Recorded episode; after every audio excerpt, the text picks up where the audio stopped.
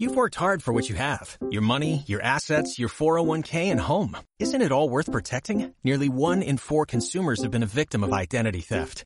Lifelock Ultimate Plus helps protect your finances with up to $3 million in reimbursement. LifeLock alerts you to identity threats you might miss. And if your identity is stolen, your dedicated U.S.-based restoration specialist will work to fix it. Let LifeLock help protect what you've worked so hard for. Save 25% off your first year on LifeLock Ultimate Plus at LifeLock.com slash aware. Terms apply. Diana Verónica y Tony dan la bienvenida a nuestro invitado de la mañana. Hoy nos acompaña Hoy nos acompaña quién, Diana Verónica. Bueno, ya está con nosotros Carlos Araujo, quien es miembro del Partido Arena y quien es un analista político. Vamos a hablar de de la situación política del Instituto Arena, del Instituto Político Arena y también de la política en general en nuestro país. Así que, Carlito, gusto de verte. Eh, la vez pasada... El micrófono ahí, por favor. Estuvo, estuvo con Diana Verónica y Tony hace como un mes y medio, creo yo, ¿verdad? Sí, estuvimos con Roberto Campo por allá. Ajá, así que... visitamos en, yo la, no, yo no estuve en, ese en la nueva sede. En la nueva sede. Así que qué gusto saludarte, Carlos. Gracias por acompañarnos. Bienvenido, bienvenido. No, y un gusto estar con ustedes siempre. Es que vimos que Arena tuvo, ¿qué? Una asamblea... General general eh, ayer. El día de ayer, sí. ¿Y qué pasó? Eh, mira, te cuento rápidamente, o sea, creo que se han levantado una serie de especulaciones alrededor de lo que sucedió, iba a suceder el día de ayer, pero no era nada más que una asamblea general ordinaria del partido celebrando sus 40 años. Los estatutos mandan que cada septiembre hay que hacer una asamblea general, en donde de alguna forma eh, se reúne toda la, la estructura de mando del partido a nivel nacional por temas COVID inclusive fue una forma bastante peculiar en cómo se, cómo se realizó porque en cada cabecera departamental se reunieron los que correspondían a ese departamento y se enlazaron vía Zoom. Vía Zoom. Mm. Eh, y, fue una medio entre presencial y virtual la, Asamblea General. Muy bonito porque estaba todo en vivo y estaba todo conectado. Eh, pero era eso, era una asamblea ordinaria en donde hay que hablar con las estructuras eh, del partido, para dar cuenta de lo que ha sucedido en el último año y tratar de dar un mensaje de hacia dónde va el partido, que es lo que hizo el presidente Eric Salguero el día de ayer. Eh, es interesante porque eh, si, si los medios que pudieron estar ahí presentes eh, escucharan el, discurso del presidente, tuvieran claro la línea que se trazó el día de ayer. cuál, es la intención del partido?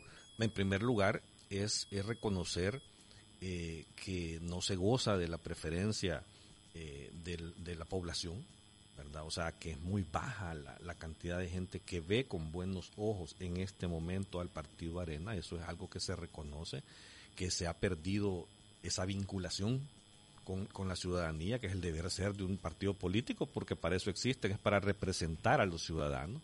Creo que después de ser, después de 40 años y de ser un partido tan exitoso, se ha llegado a un punto tal en el que no todo es eh, por lo malo que ha hecho el partido, sino que también es inducido por una campaña permanente eh, en contra del partido dictada desde casa presidencial, eh, en donde, por ejemplo, te digo, permanentemente tú ves al presidente hablando de la corrupción de arena, y si tú te pones a revisar a dónde están los corruptos que generaron esa imagen de arena, ahora los tiene él a la par.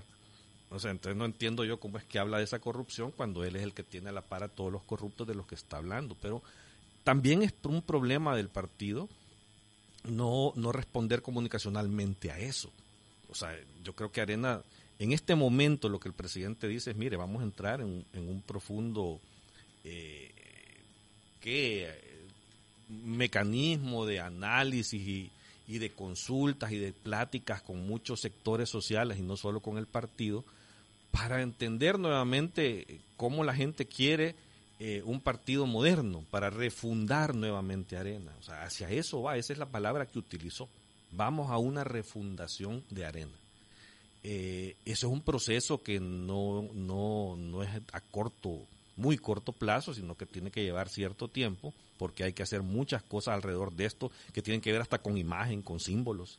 O sea, tiene que estar sobre la mesa inclusive la discusión del famoso tema de la marcha de arena, eh, el tema de, esos simbolismos que han estado alrededor, eh, que, bueno, hay que revisar y ver cómo la gente los ve y, adaptarse a lo que la sociedad en este momento está exigiendo como tal. O sea, Arena va a poner sobre la mesa todo, absolutamente todo, a excepción de los principios, pues que eso no es negociable en ningún momento.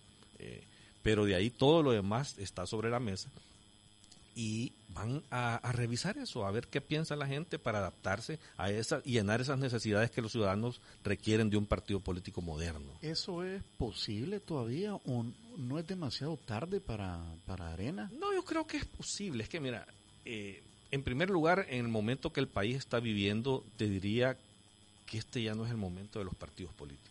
Te lo digo con esa sinceridad. Yo creo que este es el momento de la sociedad, de la sociedad civil organizada los partidos lo que tienen que hacer, y los partidos de oposición me refiero, es a tratar de ordenarse y de limpiarse.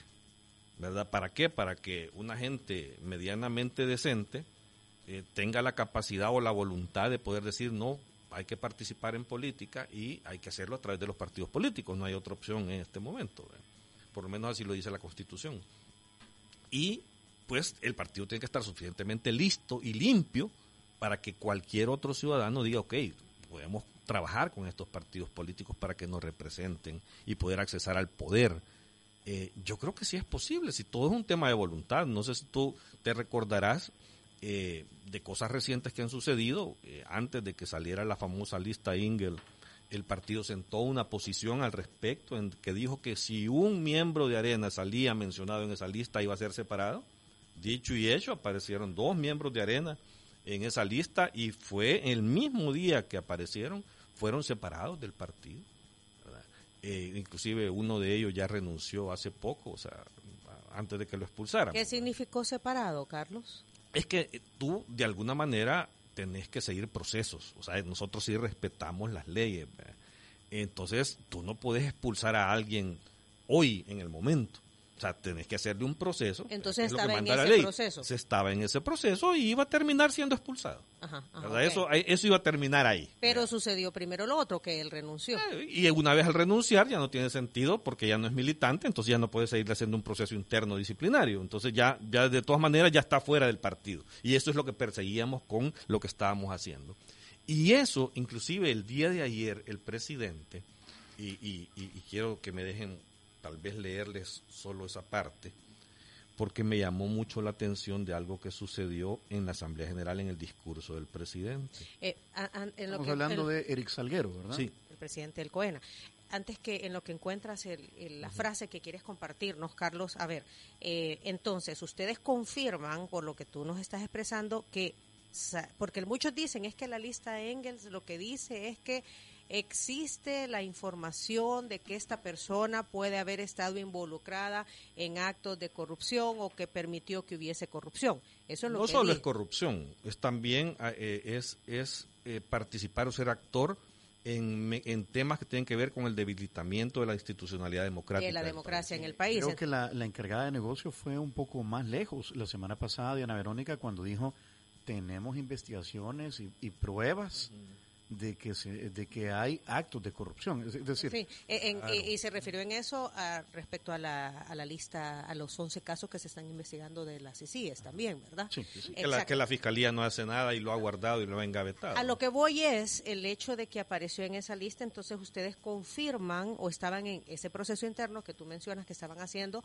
confirman de alguna manera entonces que esta persona sí estuvo involucrada Sí, es que, es que cuando salió la lista se dice por qué está en la lista, ¿verdad? Y en el caso de esta persona a la que te referís, fue señalado de que como que participó en negociaciones para poder poner magistrados en la Corte Suprema de Justicia. Y eso está más vinculado a temas de probidad que él tiene un caso particular como tal en ese asunto. Entonces era, era, era normal y evidente, todos nosotros nos sorprendimos cuando vimos los motivos también. O sea, no solo es un tema de corrupción, sino que es haber como participado en una manipulación o ponerse de acuerdo para nombrar magistrados en la Corte Suprema de Justicia de una forma irregular. En eso, y, y los americanos y todos lo sabemos que tienen mecanismos de cómo saber que esas cosas suceden. Yo no dudo en lo absoluto de los señalamientos que han hecho. Ellos tienen todas las formas de poder comprobar y corroborar que lo que están señalando es cierto. Entonces, eh, al final se vuelve un problema ético. Y eso, y que eso es lo, que yo te señalaba, que ahí empieza como arena a trazar una raya, ¿verdad? Con Eric Salguero al frente. Que es decir, no, tenemos que cambiar, tenemos que ser diferentes y tenemos que ser duros con lo que ha sido más duro contra nosotros Porque Arena, después de 12 años y medio de haber abandonado el gobierno, 12 años y medio ya, tú le vas a preguntar al ciudadano en este momento en una encuesta y te dice, cuando tú le preguntas cuál es el partido más corrupto, Arena. Y no hemos gobernado en 12 años y medio. O sea, más que el frente que acaba de salir del gobierno. Entonces, ¿por qué? Porque es cierto, hubieron graves problemas de corrupción, porque no es el partido el corrupto, sino que son personas las que hicieron esto, pero al final dañaron y se llevaron de encuentro la imagen del partido. Eh, pero, pero, no sé, o sea, ¿cómo te digo? Eh, estas cosas y estas formas de, de poder, eh, de seguir dañando el procedimiento que debemos de seguir para limpiarnos, eh, no sé, es que no sé dónde, dónde vamos a terminar. O sea, Tú mencionaste que ibas a dar a conocer una frase del presidente del partido. Ajá, es que te digo que cuando trazan, cuando trazan la raya en función de lo que más nos ha estado afectando. Dice en, en el discurso, en esta arena que estamos refundando, dice, esto es lo que él dijo literalmente, en esta arena que estamos refundando no tienen cabida ni los corruptos ni los cobardes ni los que están acostumbrados a vivir de la política. Tenemos que ser diferentes y, tenemos que ser duros con lo que ha sido más duro contra nosotros. Porque Arena, después de 12 años y medio de haber abandonado el gobierno, 12 años y medio ya, tú le vas a preguntar al ciudadano en este momento en una encuesta y te dice, cuando tú le preguntas cuál es el partido más corrupto, Arena. Y no hemos gobernado en 12 años y medio. O sea, más que el frente que acaba de salir del gobierno. Entonces, ¿por qué? Porque es cierto, hubieron graves problemas de corrupción, porque no es el partido el corrupto, sino que son personas las que hicieron esto, pero al final dañaron y se llevaron de encuentro la imagen del partido. Eh, pero, pero, no sé, o sea, ¿cómo te digo? Eh, estas cosas y estas formas de, de poder, eh, de seguir dañando el procedimiento que debemos de seguir para limpiarnos, eh, no sé, es que no sé dónde, dónde vamos a terminar. O sea, Tú mencionaste que ibas a dar a conocer una frase del presidente del partido. Ajá, es que te digo que cuando trazan, cuando trazan la raya en función de lo que más nos ha estado afectando. Dice en, en el discurso, en esta arena que estamos refundando, esto es lo que él dijo literalmente, en esta arena que estamos refundando no tienen cabida ni los corruptos ni los cobardes, ni los que están acostumbrados a vivir de la política y a ocupar sus cargos para buscar prebendas y privilegios. Este párrafo fue algo increíble. La, gente, toda la gente que estaba ahí se paró y empezó a aplaudir. Y estuvieron aplaudiendo casi cuatro minutos con ese párrafo. O sea, es que la misma base del partido tiene claro que ha habido gente que ha abusado del poder, ¿verdad? Y, que se ha beneficiado y que ha estado ahí por tener, obtener privilegios y ya no queremos eso. Entonces, creo que eso, que es lo que más daño le ha hecho al partido, es donde Arena debe sentar con claridad cuál es la raíz, cuáles son los límites y cuál es el nivel de tolerancia. Porque por ser tolerantes a esos mecanismos y a esa corrupción y a esos privilegios, es que estamos donde estamos, que hemos perdido que la gente siga apoyando al partido. Tú dijiste hace un par de minutos que ya no es el momento, que hoy no es el momento de los partidos políticos, que es el, el momento, son los tiempos de la sociedad civil y que lo que tienen que hacer los partidos políticos es estar limpios porque eh, son el vehículo mediante el cual alguien de la sociedad civil es correcto verdad pero eh, hay, hay, dicen muchas camisetas que lavar verdad tanto el FMLN Arena el PSN, los partidos tradicionales.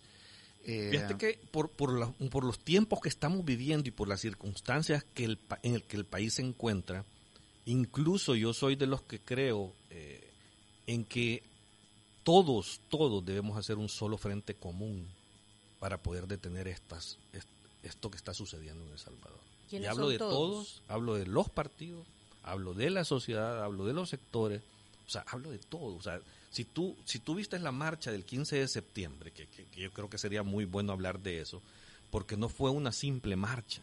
O sea, ese día, el 15 de septiembre, se votaron muchas barreras en este país. barreras ideológicas, barreras sectoriales, barreras, no sé, de, de, formas de pensamiento. Tú viste marchando a gente tan diferente, una tal, una diversidad tan grande marchando y reclamando por diversos problemas que cada uno de esos grupos tiene, porque no es un solo problema. El presidente, si algo ha logrado, es unir a los salvadoreños en función de entender que la falta de democracia nos va a afectar al final de cuentas a todos. Y esa expresión del 15 de septiembre da una esperanza, da una esperanza de que si nos unimos todos los sectores que no estamos de acuerdo con lo que está sucediendo en el país, sí será posible detener esto.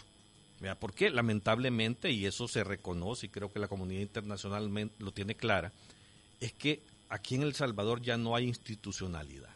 Se perdió totalmente la institucionalidad. Aquí no hay separación de poderes en lo más mínimo. O sea, aquí está concentrado el poder de todo el país en una sola persona que se llama Nayib Bukele y no hay garantías absolutamente para nadie. O sea, aquí ni para los salvadoreños mismos, ni mucho menos para algún tipo de inversionista que pueda pretender venir a este país a ayudarnos a generar empleo.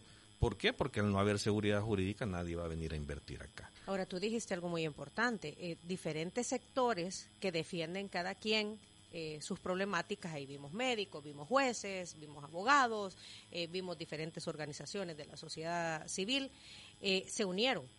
Pero muchos opinaban de que si hubiera sido algún partido político el que hubiera invitado a la gente no hubiera llegado porque no se quiere identificar con ningún hemos llegado hemos llegado a un nivel que es lo que te digo mea culpa de la clase política. ¿por qué? porque Nayib Bukele está sentado en esa silla por culpa de los partidos políticos por culpa de la clase política ¿por qué? porque al no entender lo que la ciudadanía te ha estado reclamando durante tanto tiempo al final termina desvinculándose los partidos de la sociedad, aparece un disque gran líder por ahí, eh, con, con, grandes dotes de populismo, y engancha a la gente, porque no podemos decirle de otra forma. Y la gente le cree porque la gente, tal y como sucedió en la época con Funes también, la gente cimenta sus esperanzas en alguien que cree que lo va a sacar del problema donde está. Pero al final ya nos dimos cuenta dos años y medio después que no es cierto todo lo que se dijo en aquel momento. Pero ahí es donde te vuelvo a decir, los partidos están en un descrédito tal eh, que, no es, o sea, no pueden ellos liderar en este momento el cambio. Sí, tienen que hacer una conversión interna antes de poderse Y ahí es donde yo, digo, Arena en este momento está encerrado, por decirte, vea, tratando de arreglar su, su casa, vea, para poder ofrecerle a la ciudadanía una casa ordenada y limpia. En, ese, en eso está Arena en este momento. O sea, yo creo que no debe distraerse en otras cosas, vea, de, de, la agenda nacional. O sea, posiblemente sus líderes, sus diputados tengan que hacer ciertas cosas en función de, de lo que les corresponde hacer. Pero creo que es más importante ordenar la casa en este momento para que cuando sea el, eh, llegue el tiempo adecuado, pues ya se presente ante la sociedad de alguna forma una plataforma que ayude. ¿Por qué? Porque no es arena y eso te lo tengo que decir así no es Arena la que va a salvar este país de este problema en el que estamos. Arena tiene que ser parte de un frente común y de un frente amplio de toda la sociedad para poder detener esto. ¿Y quién debe liderar este frente eso, común? Eso saldrá. O sea, por naturaleza saldrá. En su época, y si hablamos de Arena misma, en su época Roberto Aguizón, hace 40 años que fundó Arena, no fue alguien creado.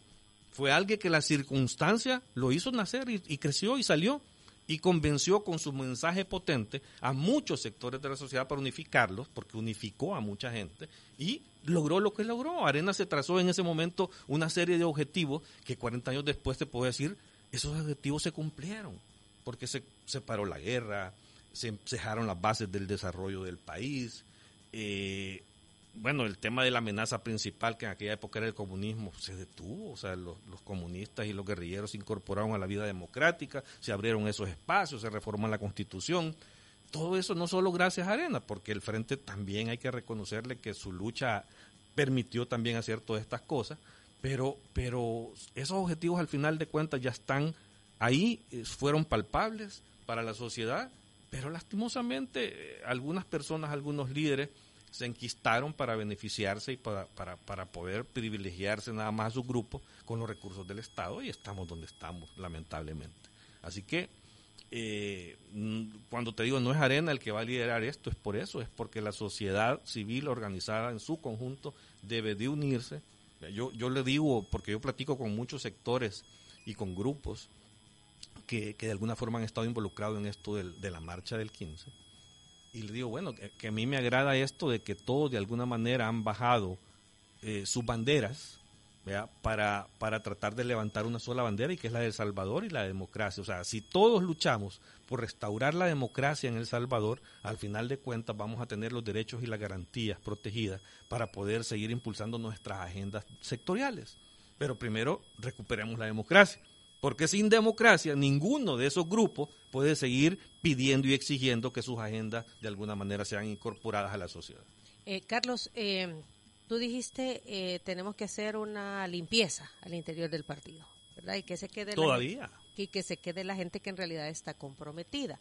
Eh, aquí, por, ejemplo, pregunta Saúl Díaz, ¿y por qué en la lista Engel no está Norman Quijano que negoció con las pandillas? O sea, lo dan como un hecho. Por eso, es que ahí es donde yo te digo, la propaganda gubernamental te quiere instaurar en la mente de la mayoría de la población con mucho dinero y con muchos recursos y con propaganda cosas que no son del todo ciertas.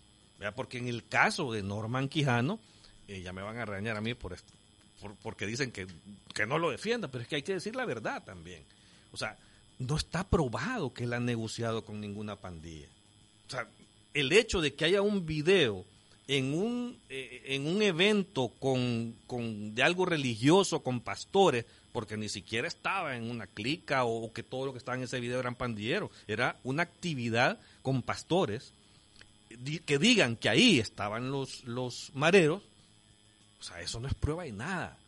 Y si no, mira inclusive todas las locuras que han estado haciendo, que hasta un juez ha declarado nulo el, caso contra él. ¿Por qué? Porque ni siquiera siguieron un procedimiento para poder desaforarlo. O sea, porque el, el, régimen Bukele de alguna manera eh, trata de, de, dañar la imagen del partido inventando cosas de, algún, de, de algo que ha sucedido, pero él lo tergiversa. Te voy a poner otro caso particular de lo que todo el mundo ha sido testigo. El caso de Ana Vilma Escobar en en la comisión de sobresueldo. Todo mundo pudo darse cuenta ahí, que hasta risa dio cuando le enseñaron un recibo que estaba hasta sin firma. Primero no tienen ni un recibo firmado, de, que ha recibido dinero. Su, expediente en probidad no dice absolutamente nada de sobresueldo. En sus cuentas bancarias no ha encontrado nada que ha recibido algo irregular de sobresueldo. ese día quedó demostrado que no hay nada que tenga que ver con sobresueldos para Navilma Escobar. Y todavía sí, una semana después van los diputados Cian a poner un aviso a la fiscalía contra Nabil Escobar. O sea, eso es la propaganda del gobierno, o sea, que al final de cuentas tratan de destruir la imagen eh, de mucha gente vinculándola a cosas que no son del todas ciertas. ¿Vea? ¿Para qué? Para seguir manteniendo en la mente del ciudadano de que esos son los partidos corruptos, cuando al final de cuentas los verdaderos corruptos son los que están a la par del presidente. Aquí dicen también Yesenia Rivera, Roberto Dabuizón, si quieren revivir al partido, deberían de alejarse de esa figura. Mira, cada líder nace en su momento y en las circunstancias en las que, en las que se construyeron esos, esos liderazgos. Eh, Roberto Aguizón, padre fundador de Arena, hizo mucho por este país, pero también como humano cometió errores. ¿vea? y, creo que esos errores también eh, pues lo tienen en, un, en, una posición en la que está siendo muy criticado y juzgado por la sociedad. Eh, a mí no me consta, y yo hasta este día no he visto nada probado vea, sobre esos errores a los que se les, se les señalan, pero, pero yo creo que ya no es el momento ni siquiera de seguir hablando de ese tema. O sea, él fue el fundador de un partido y, y, al final de cuentas su momento y su tiempo eh, ya pasó. O sea, ya no podemos seguir viviendo de esa época y de los fantasmas de esa época. Creo que, lo que a lo que se refiere la gente, Carlos, es eh, que deben ser, así como tú decías, la marcha y otras, y otras situaciones emblemáticas de la arena tradicional. Es que tiene que cambiar. Es que, es que, pero está, o sea, eso está sobre la mesa, es lo que te digo. O sea, la gente de la organización del partido hace, hace meses hubo una gira del vicepresidente de organización con toda la estructura a nivel nacional la misma base de arena le decía, mire, revisemos la marcha, revisemos la bandera, revisemos los colores. es, que, es que eso no es lo que te hace partido ni ser ni conectar con la gente. O sea, eso no es lo importante. Lo importante es que ese conglomerado comparte unos principios y que lo demuestre a la población que merece su respaldo y que merece su confianza. Llámese como se quiera llamar, tenga los colores que quiera tener. Lo único que yo sí estoy claro es que no puedes cambiar tus principios. Pero es que eso es algo que ya está innato en ti, en lo que crees fundamentalmente. O sea, en Arena creemos en Dios. Creemos que, que creemos en la libre empresa.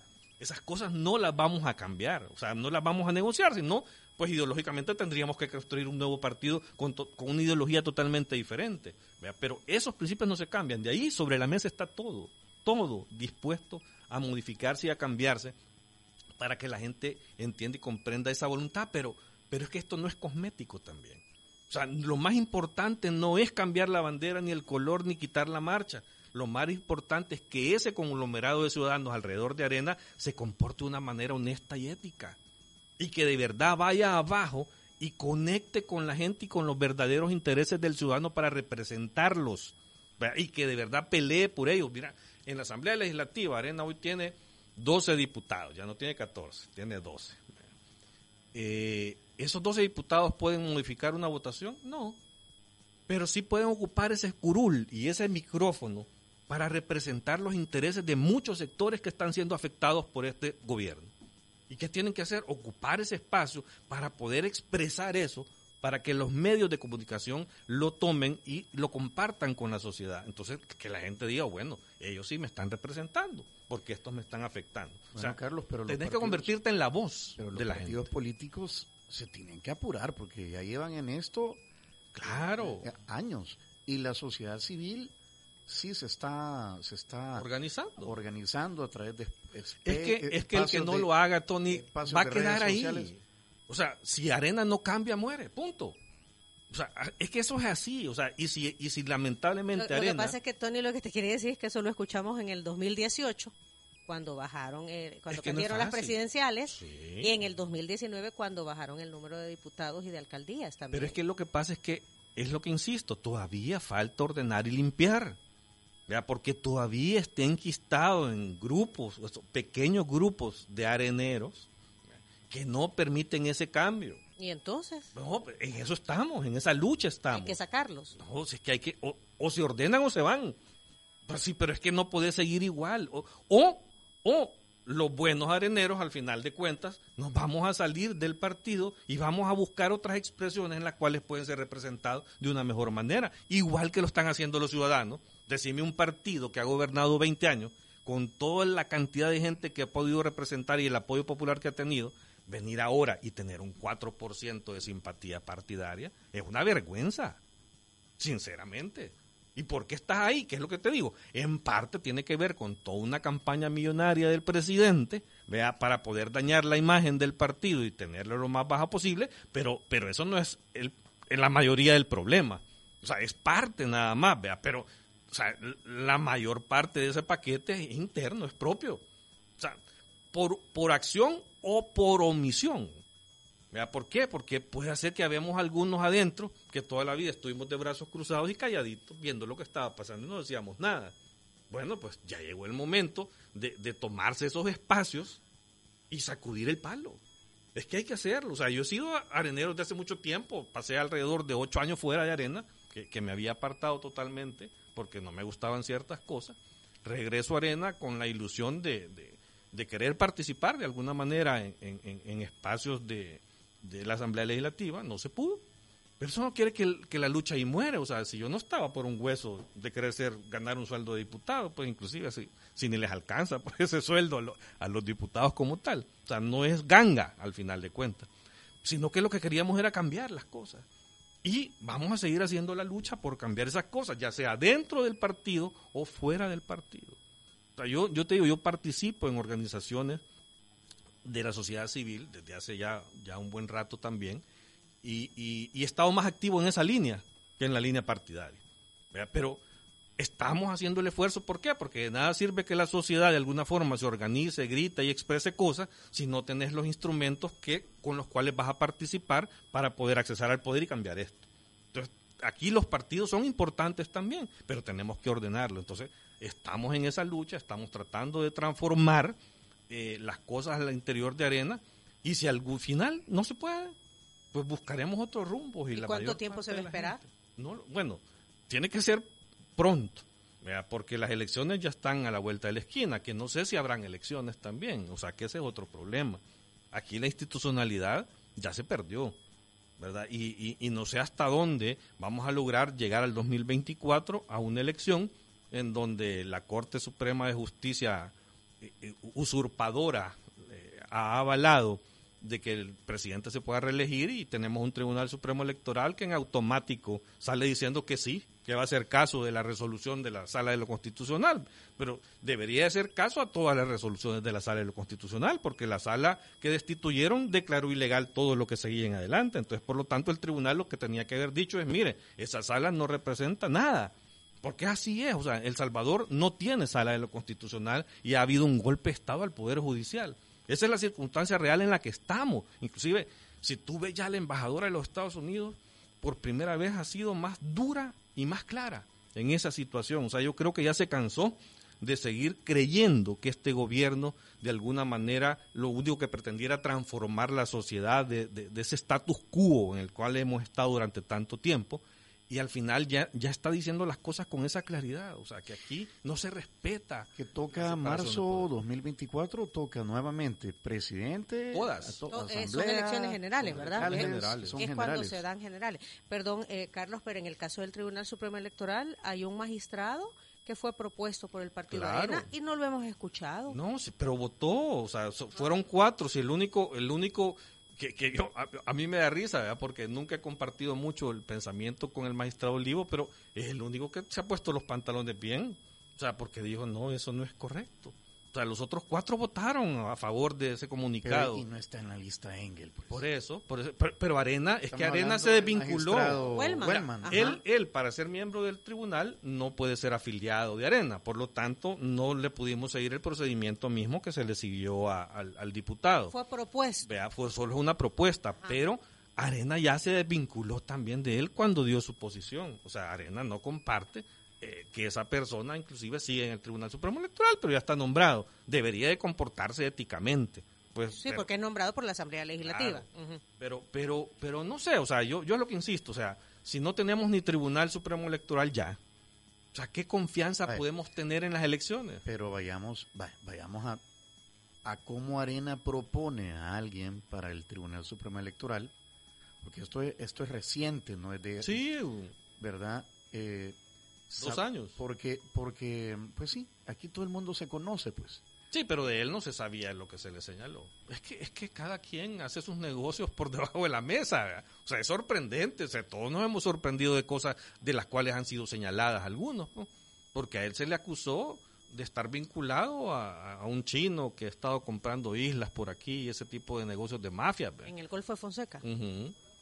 Bueno, la cosa es que, ajá, ¿quiénes, quiénes están, quiénes son atraídos para formar parte de los partidos políticos? Pero ese es el tema, fíjate. Vaya, ese tipo de personas no deberían de haber estado en arena. pues. Pero, pero ¿qué? O sea, alguien lo tuvo ahí, alguien lo protegió ahí, alguien lo propuso ahí. Lo mismo pasó con el alcalde de allá de la Unión, que también fue vinculado al mismo caso que el magistrado, como tal, en, en andar a hacer negocios, porque este tipo entiendo yo que ha sido de alguna forma señalado por los mismos Estados Unidos como parte del crimen organizado. Te refieres a Ezequiel Mía. Sí, Ajá. no, pero me- lo del crimen organizado, o sea, es que Ezequiel también, Chequel también fue puesto en esa lista por los mismos motivos que el magistrado del tribunal, que es relaciones con esto de los chinos. Tiene un proceso abierto, ¿verdad? También eh, como parte de su trabajo municipal. Sí, pero, pero no fue por eso que está Sí, en la no, lista. No, me Ujú. refiero que tiene otra situación. Pero que, que, el hecho de ¿verdad? hacer Tiene negocios- una un proceso abierto, no es que sea culpable. El hecho de hacer negocios con, con esta persona de China, eh, o sea, cualquiera puede hacer negocios con cualquier otro, pues, o sea, hasta aquí hasta compramos a China miles de cosas con El Salvador. El tema no es hacer un negocio con alguien de China, es que esa persona está señalada como parte de un crimen organizado por parte de los Estados Unidos. Entonces, y fueron advertidos, porque por lo menos hasta donde yo sé, en el caso del magistrado, se le fue advertido por parte de la embajada quién era este tipo. Y aún así siguió haciendo, siguió haciendo negocios con ellos desde el tribunal. Porque él se le acusa de inducir al tribunal a hacer negocios con esta persona. Entonces, no sé, esa- esas son las cosas que Arena debe cambiar. Y, y, a eso van, o sea, por lo menos es lo que yo creo, es lo que yo estoy esperando, es lo que estoy respaldando y insisto, si no lo hacen, se quedarán solos. Eh, ¿Cuál es hoy por hoy la oposición en el país? Es que cuando hablamos de oposición, una cosa es la oposición partidaria, la política de los partidos políticos, otra oposición de la sociedad. Eh, la voz, la voz cantante eh, de los que no están contesto con el gobierno está en la sociedad civil. Desde ahí, o sea, ¿por qué? Porque hoy por hoy, lamentablemente, son los únicos que tienen la credibilidad Para, para que la gente de verdad interprete que estos sí están siendo representados por ellos y están señalando muy duro. O sea, hay prensa independiente, que ustedes como periodistas lo saben muy bien cómo están siendo atacados los periodistas. Eh, hay organizaciones de sociedad civil que están siendo atacadas completamente por el gobierno, desde la más chiquita hasta la más grande. E inclusive me da risa que, que, ustedes conocen a Ruth López, ¿verdad? El día de ayer empezó un ataque personal contra ella en las redes sociales, acusándola de que entre él y su esposo han recibido 11 mil dólares de viáticos. Sí, sí, es que si ella fue a la misión oficial a la que se le mandó, que me consta que fue, o sea, es una persona que se ha preparado muy bien y es una experta en esa materia, eh, que es la electoral como tal durante su trabajo con Eugenio Chicas en el tribunal, pues no tiene nada de malo. Diferentes son aquellos que recibieron esos miles de viáticos en el tribunal y, que, nunca fueron y que no fueron al viaje. O sea, y es que está aprobado. Sí, la verdad que yo no entendí esa publicación porque pienso igual que tú. O sea, si ella fue enviada por el tribunal a un congreso, a una capacitación, lo lógico es que te paguen. si ese era su trabajo. claro. y, y, lo, y en toda empresa, en la empresa privada es igual, pero te como, dan como el Ruth, pasaje y te dan Pero cuando es lo que yo te digo, que Ruth ahora está incorporada a la sociedad civil porque es, es la directora en creo, Cristosal. de algo de Cristosal, que, que es una persona muy activa y que ha estado haciendo muchas denuncias públicas y dando soporte a mucha gente que está siendo atacada, eh, pues ahí está la respuesta tratan de denigrarla, tratan de, minimizarla, hacerla ver mal, que eso es lo que te digo, que son los mecanismos de propaganda del gobierno para tratar de aplacar toda la oposición que puede existir en este momento. Pero, pero no, no lo van a lograr, o sea, eh, me da risa, ustedes no sé si ven que de repente aparecen en Twitter los space famosos de un montón de tuiteros que logran conectar ya más de dos mil personas en un space pero ahora les ha agarrado la maña al gobierno de bajar los space porque los empiezan a denunciar para bloquearlos y que no se siga hablando. O sea, a eso nos estamos enfrentando, nos estamos enfrentando ya a que de repente un grupo de diputados de la bancada de Bukele dan un Twitter desde la Asamblea Legislativa que van a ir a poner un aviso a la, a la Fiscalía para criminalizar a los organizadores de la marcha del 15. O sea, ese es el temor que ya está mostrando este, este régimen, porque ya no es gobierno, eh, es el temor que muestran y lo que hacen es empezar a atacar a cualquiera que tenga la credibilidad suficiente para poder cuestionarlos. Pero lo que están logrando es unir más a la gente, unir más a la sociedad. O sea, de verdad, lo que yo vi el 15 de septiembre da esperanza. Y, y es la esperanza de que de verdad todos estamos dispuestos a bajar banderas individuales para levantar la bandera del país y la lucha por la democracia. Se ha sido llamada otra marcha el día 30 de septiembre. Hay varias. Jueves. Sí, sí, por sí. el juez Antonio Durán. Si Sí, no eh, que ayer estaba diciendo de que recibió una notificación Así que lo trasladaron. de que lo estaban trasladando a Zacatecoluca. Y, y- y- y el presidente todavía le responde de que de qué se queja, le dice. Ah, si sigue teniendo un sueldo, que no sé qué. O sea, un presidente inclusive, que es el presidente del órgano ejecutivo, metiéndose en cosas del órgano judicial. O sea, es que se ve quién manda en todos los órganos de este país en este momento. Eh, mucho cuidado, eh, creería yo, si existe, vaya, alguna organización eh, en la sociedad civil de que los partidos políticos vayan a querer instrumentalizar eso para sus beneficios. No, no, no va a suceder y no lo van, no lo van a dejar. El día del 15 de septiembre anduvieron figuras políticas de partidos en la marcha, pero como ciudadanos individualmente. O sea, si tú ves, ni siquiera han convocado los partidos políticos precisamente para no darle a, eh, un, un pretexto al gobierno de querer eh, achacar que estos, estas marchas y estas organizaciones son provocadas por los partidos a los que él señala como tal. ¿verdad? Porque inclusive sería un contrasentido. El presidente dice que son menos del 1%, y después está diciendo que ellos son los que organizaron esta marcha. Entonces no, entiendo yo si por un lado son buenos o, pueden convocar gente o no la pueden convocar. Pero no, o sea, yo, yo creo que los partidos están claros en el rol que les toca jugar en este momento. O sea, este no es el momento de los partidos. Este es el momento de la sociedad civil organizada y para lo cual los partidos tienen que ser un socio estratégico, pero tienen primero que depurarse y limpiarse. Porque no, o sea, nadie se va a querer meter con un partido que esté cuestionado y que tenga al su interior personas con los pies hinchados. Estamos hablando de Arena, del PCN, del PDC. No, estamos hablando de Arena y del Frente. Y del Frente. Porque los demás son los socios de Bukele. No, no, no, es que yo no he escuchado también nada ni del PCN ni del pues sí, sí, es que el PCN es socio de Bukele. El PDC ya no ya no existe, pues. así te lo podría decir. O sea, entiendo que Rodolfo Parker tuvo que abandonar el país por, por, por, amenazas, pues también de, ser sujeto de represión por parte de este gobierno. Entonces entiendo que el partido ha quedado a la deriva por ahí también. ¿Y cómo ves a Vamos y a Nuestro Tiempo?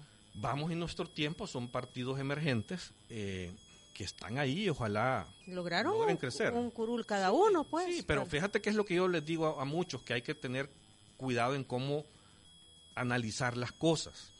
¿Por qué? Porque Arena, por decir, el caso de partidos de derecha, que, vamos y nuestro tiempo son más cercanos a la centro derecha, podría decir de esa forma, pero Arena con todo y todo lo cuestionado, ha habido y por haber, el partido más corrupto, todo lo que le echan en cara, sacó 14 diputados, con todo lo sucio que, que le pueden tirar encima. Y vamos y nuestro tiempo sacaron uno, siendo nuevos, con, con, personas decentes que nunca han estado vinculadas a la política, con muchos jóvenes muy preparados, y, solo lograron uno. Entonces uno dice, bueno, ¿qué es lo que pasa aquí? O sea, ¿se trata de qué? De que, de que tampoco estos logran conectar totalmente con, con, con ese sentido de que la sociedad quiere algo nuevo, algo diferente, algo que no esté vinculado al pasado. Bueno, estos no estaban vinculados al pasado y aún así no lograron responder a las expectativas que la gente que tenía. Pues. Entonces, ¿por qué? Porque ha habido un fenómeno, o sea, no se trataba solo de lo sucio y lo nuevo en ese momento, sino que el fenómeno Bukele, que había levantado tanta esperanza en la población, al final terminó arrasando. Conste que para mí, lo he dicho desde el primer día, eh, es cierto, participamos en una elección en donde su partido era el partido mayoritario, pero que la fuerza que logró obtener en el proceso electoral anterior es una fuerza inducida, porque pudo haber sido el partido mayoritario, pero no con esa cantidad de diputados. Eso lo logró a, a, costillas de qué? Le quita la deuda política a los partidos políticos. primera vez en la historia de este país que no se le da a los partidos la deuda política.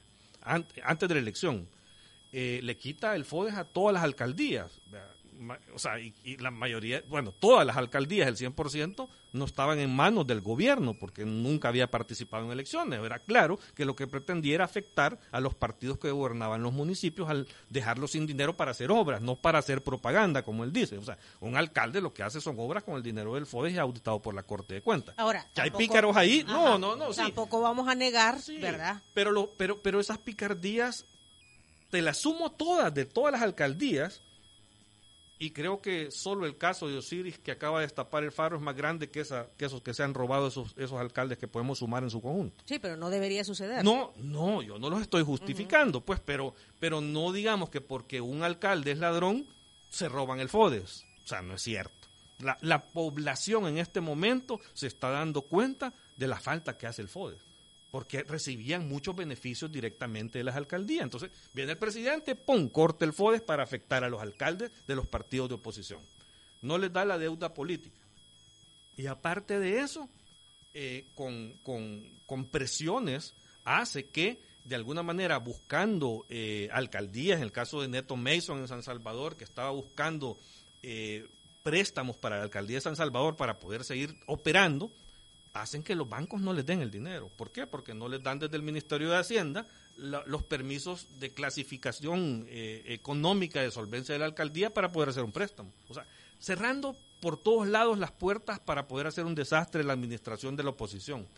Y aparte de eso, para coronar, viene, agarra los recursos del Estado, se los dan a Nuevas Ideas para hacer campaña y él hace campaña ilegal desde la figura de la presidencia de la República que incluso si tú ves, y son, esto no lo digo solo yo, revisen el informe de elecciones de la Unión Europea.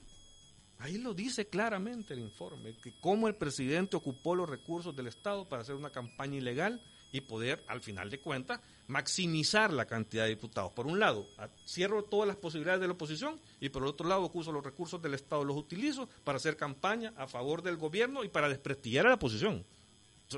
Al final, pudo haber sacado 40 diputados, pero sacó 60. O sea, entonces, esa concentración de poder que logró en la, en, la Asamblea Legislativa fue inducida al final de cuentas. Entonces, eh, eh, esas son las cosas cuestionables, pues que, al final uno dice, bueno, es cierto, él ganó limpiamente el órgano ejecutivo, pero de ahí hizo todo lo posible con, con artimañas y temas ilegales para poder concentrar poder en la Asamblea y de ribete le da un golpe de Estado a la Corte Suprema de Justicia.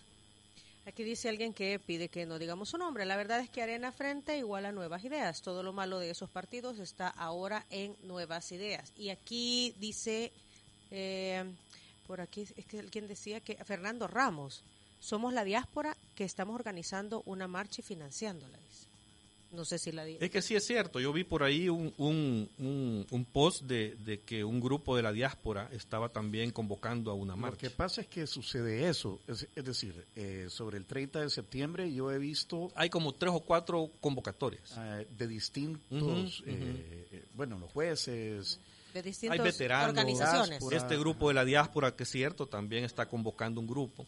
Mira, eso, eso es algo natural y es lo que pasa. O sea, es que aquí no hay eh, no hay una cabeza de esto que estamos viendo de las expresiones en la calle. Lo del 15 fue algo espontáneo, fue algo natural. Eh, creo que la gente que de alguna manera empezó a decir vamos a marchar, vamos a marchar, vamos a marchar, nunca se esperó esa cantidad de personas, nunca.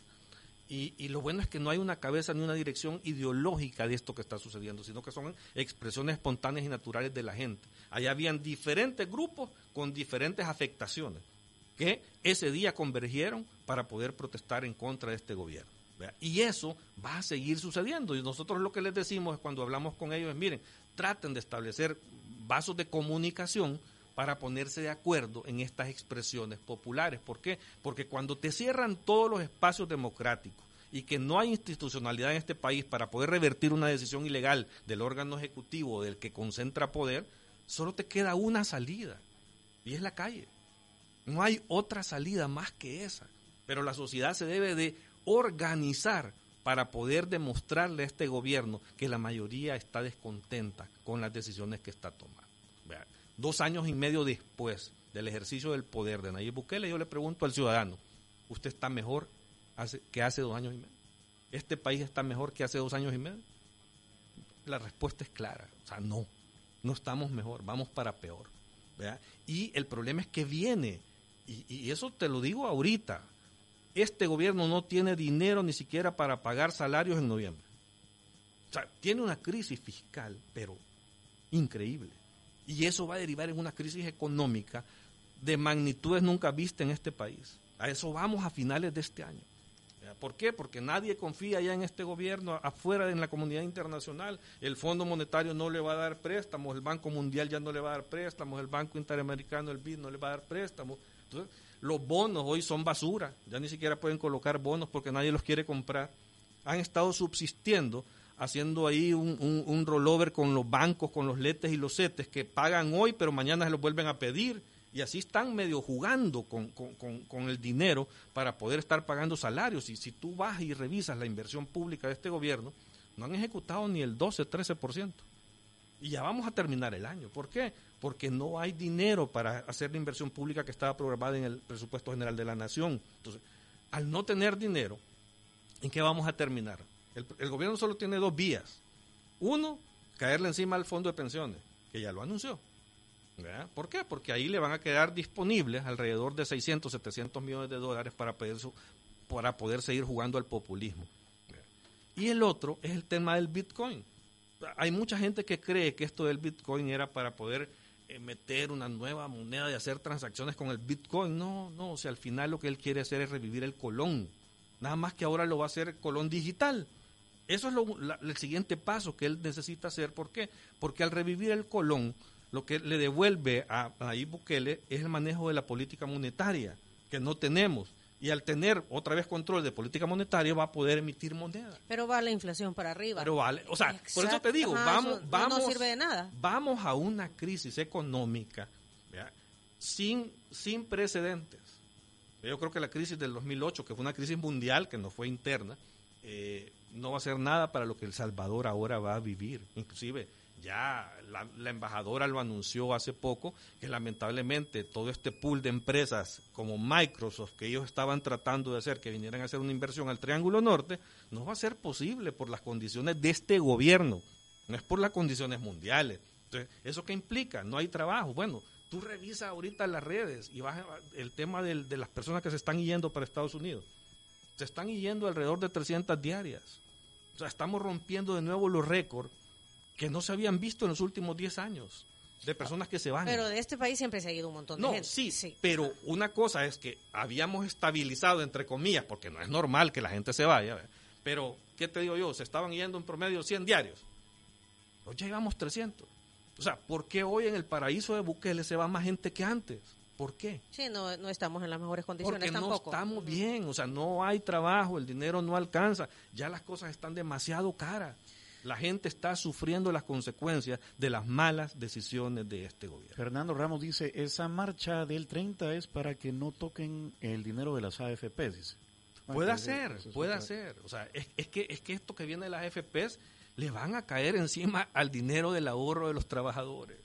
O sea, y al principio inclusive, se los, voy, se voy a decir hoy antes de que suceda, van a venir con el gancho de que les van a subir a la pensión. Hoy es cierto, la gente tiene pensiones de hambre, pero eso tiene que ver más con política, más que el sistema como tal, como fue diseñado, pero, pero lamentablemente así fueron los políticos y parte de los políticos de Arena también tuvieron su responsabilidad en eso, pero las pensiones ahora son pensiones de hambre, de 200 dólares. Entonces le van a decir a la gente, mire, le vamos a subir la pensión a 400 dólares. Todo el mundo, wow, qué bueno. Pero al final de cuentas es un gancho. Eso va a durar hasta donde le alcance el fondo de pensiones. De ahí en adelante va a ser peor que antes. Porque la propuesta del presidente no es para solucionar el problema previsional, es para solucionar el problema de caja, el problema fiscal. Para eso es la reforma que él va a proponer. Entonces al final va a terminar explotando todo el sistema al principio van a tener como la gente tener un poquito más de pensión, pero después va a tronar totalmente el sistema. Hacia eso vamos, esas son las cosas que van a suceder.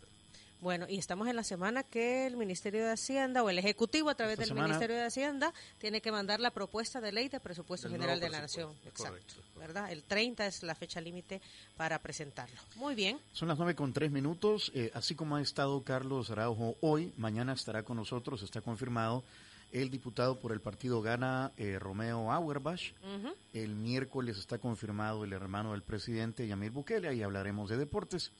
Y creo que el jueves estaremos hablando del presupuesto general de la nación. Así que, eh, pues, para escuchar todas las versiones, ¿verdad? Claro, y escuchar todos los, todos Ahora, los, todas las aristas. Como siempre, Tony, la invitación está abierta, ¿verdad?, a los representantes de otros partidos políticos para que puedan venir a Diana Verónica y Tony también a expresar su punto de vista. Muy bien, gracias eh, Carlos. Un y como, le vamos a siempre, regalar. Como le vamos... siempre, y, y, a todos nuestros invitados. Bueno, me voy a levantar, sí, Diana, en lo hace, que tú describes. Exacto, bueno, tenemos aquí. ¿Qué te ha parecido el café, Carlitos? Rico. Rico. Estaba es, fuerte. Es que se, Ah, sí, hoy sí. ha estado fuerte. Porque, este, de este me dieron la vez pasada. porque mira, Delicioso. es que los lunes hay que darlo doble el café, ¿verdad? Para agarrar fuerzas por el inicio de la semana. Aviva Café es el café oficial de Diana Verónica y Tony, así que aquí te estamos entregando esta libra de café eh, en esta presentación que es muy bonita para llevar a un viaje y que la lleves de obsequio a algún eh, salvadoreño en el exterior o algún amigo ah, con el cual podés eh, sentirte orgulloso del Claro. café que nosotros tenemos. Aviva Café viene desde la zona occidental del país y es el café oficial de Diana Verónica y Tony. Y también le estamos haciendo entrega de una bolsa, ¿verdad? De productos Robertoni, porque el olor de la comida no miente. Por eso sabemos que cuando algo huele bien, huele a Robertoni. Solo Robertoni tiene el sabor y la tradición de la comida preparada en casa para que tus platillos despierten el apetito de todos. Robertoni, consomés, pastas y chaumín, ahora con nuevos empaques. De cocinada, ¿verdad, Carlitos? No mucho. No mucho, no. De vez en cuando, no. No, yo no. yo- Cuando te has portado mal, no. cocina. Mi hijo, mi hijo es chef. Mi hijo Ah, es chef. ah, pues va- le Sí. va a caer al No, es que yo- pelo. Yo, tengo una nieta. Ajá. Esto va a estar feliz con esta bolsa porque ella solo pasta come. Sí, mira, ahí te va pasta para lasaña, te estaba va eso. espagueti, te van eh, caracolitos, te van coditos para hacer coditos con atún y también te va consomé de pollo concentrado para que Gracias. puedas aderezar tus comidas. Esto vino gracias a nuestras amigas de Línea Rosa, el desayuno de San Martín también, que por razones pandémicas no, pues vamos para que se lo lleven, ¿verdad? Eh, gracias a Martín porque durante todo el mes del Bicentenario han estado eh, ofreciendo platillos típicos, de nuestra gastronomía histórica. Ahí hay empanadas, hay arroz en leche, hay atol de lote y estos platillos se van a mantener hasta el mes de octubre, Tony. Hasta el mes de Hasta el octubre, mes de sí. octubre. Y gracias a Línea Rosa, ¿verdad? A Línea Rosa, cuyos números telefónicos son 2207-2132 y 6200-4491. Volvemos después de esta pausa.